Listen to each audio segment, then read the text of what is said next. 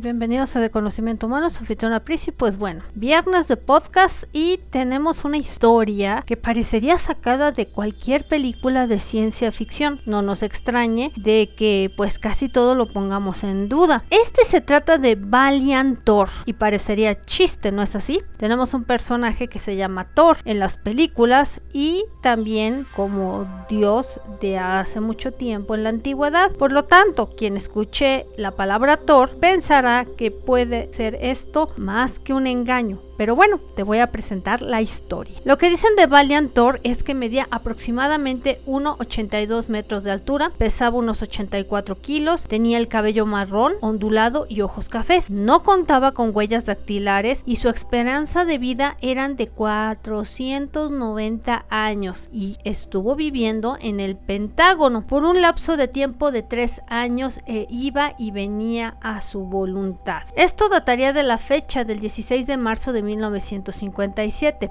en Alexandria, Virginia, uno de los mejores líderes del planeta Venus, que operaba bajo la dirección de la central de control y que había sido elegido para hacer el contacto, así como de dirigir el proyecto. Se dice que aterrizó su nave y se reunió con dos agentes de la policía. Una transferencia de pensamiento rápidamente convenció de que este, que se llamaba Valiant Thor, no quería hacer daño a nadie y lo llevaron a la trasero de su patrulla. Después de cruzar Washington DC, Val fue recibido por un secretario de defensa que era John Foster Dulles, quien junto con seis de los miembros de su personal lo llevarían a la sala oval donde lo esperaba ya el presidente Eisenhower y su vicepresidente Richard Nixon. Valiant se ofreció a dar información sobre cómo la humanidad podría vivir sin enfermedad enfermedades, pobreza o la muerte. ¿Qué fue lo que contestó el gobierno de nuestro país vecino? Lo sentimos, no podemos aceptar la información que nos das porque nos arruinarías la economía de la nación. Así de directos. Según esto, el investigador, el doctor Frank E. Strange, que vivió de 1927 al 2008, Valiant estuvo viviendo en el Pentágono por un lapso de tiempo de tres años. Iba y venía a su voluntad. Finalmente, el comandante Val Thor se fue esa mañana del 16 de marzo del 60 en Alexandria, en Virginia Occidental, donde su nave espacial bajó, entró y se desintegró. Strangers se entrevista con este extraterrestre el mes de diciembre del año 1959. Contó que cuando le preguntó de dónde era, Val respondió, yo soy del interior del planeta, que se llama Venus. Le preguntó que si cuántos visitantes de Venus actualmente estaban en la Tierra y comentó, actualmente, para esa época, había 77 de ellos caminando en medio de la humanidad. En los Estados Unidos principalmente, estamos constantemente yendo y viniendo. Poco después de su llegada, junto con tres miembros de su tripulación, se une a una convención en el patio trasero del señor llamado Howard Menger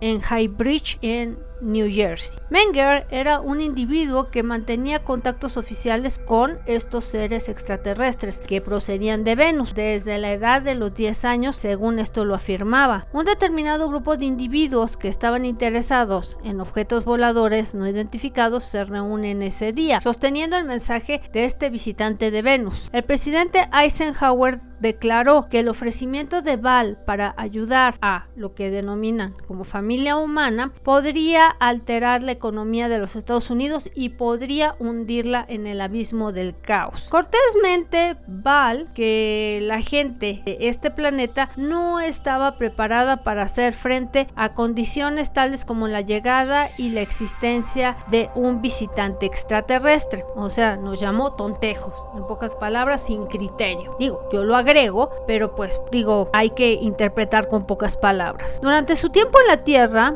Valiant fue interrogado no una, varias veces, tratando de conseguir información al respecto a una cierta denominada bomba en el cielo, pero logró asegurar que la Tierra había sido objeto de un riguroso análisis de cientos de años antes de la explosión de una bomba atómica en el 45. Con su previa aprobación, este uniforme fue sometido a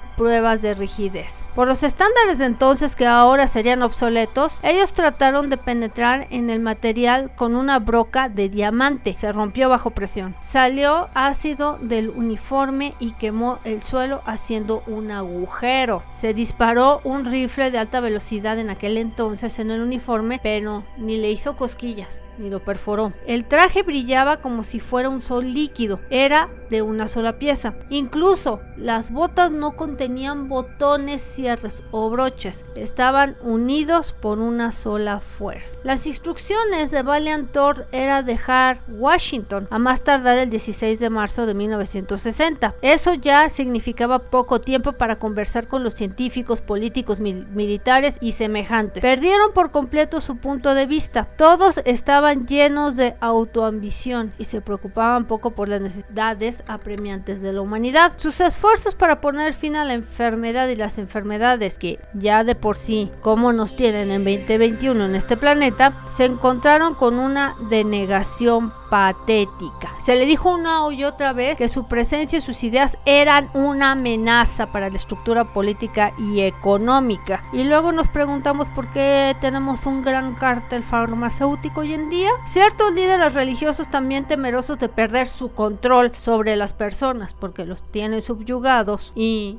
sobre todo con algo que parece que a lo mejor está al aire, en caso de que su presencia fuera admitida a nivel oficial. Fue muy desalentador que la administración no tomó posesión de dicha información que podría estar cambiando el curso de las actividades humanas para el bien por razones de dinero, así o más ambiciosos para servir a los que dominan al mundo. Su última reunión con el presidente no logró obtener ningún resultado duradero. Quería que el mundo supiera del plan propuesto por Val, pero el secretario de Defensa de aquel entonces y el jefe de la Agencia Central de Inteligencia de la CIA y los jefes del Estado se oponían a esa propuesta. Para el 16 de marzo, Valiantor se desmaterializó dentro de su dormitorio y se fue de esta misión. Su siguiente parada fue en las afueras de Alexandria, en Virginia, donde esta nave, cuyo nombre traducido sería Victory One, y su tripulación ya lo esperaban ocultos en una zona boscosa. No fue un problema para él resolver y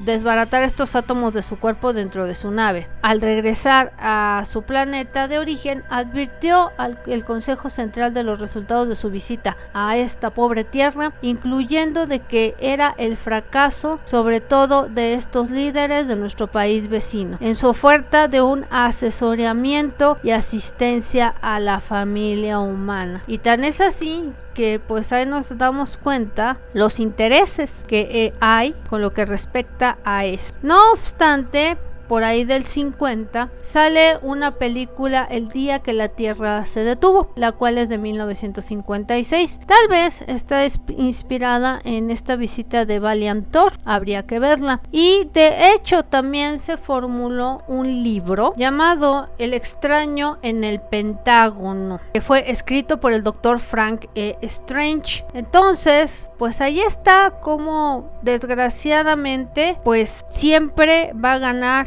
lo que sería el dinero antes del bienestar humano y parece que siempre va a ganar la élite. Entonces, aquí te traigo esta historia. Como dato adicional te diré también que Valiant Thor tenía seis dedos, no tenía cinco como tenemos nosotros. Hay una radiografía tomada donde se muestran los seis dedos y pues bueno, esta es la historia que te traigo hoy en día sobre Valiant Thor. ¿Sería verdad? ¿Será mentira? ¿Un hecho de ficción nada más? Para creer que hay vida allá afuera. Y bueno, hasta aquí te dejo esta historia. Por mi parte es todo. Esta fue Princesa Gary. Y que donde quiera que estés tengas una buena tarde, un buen día o una buena noche. Además, no se te olvide que estamos en todas las redes sociales como de conocimiento humano, a través de Facebook, de Twitter, de Rumble, tenemos también YouTube y pues te esperamos en todas nuestras redes. Hasta luego.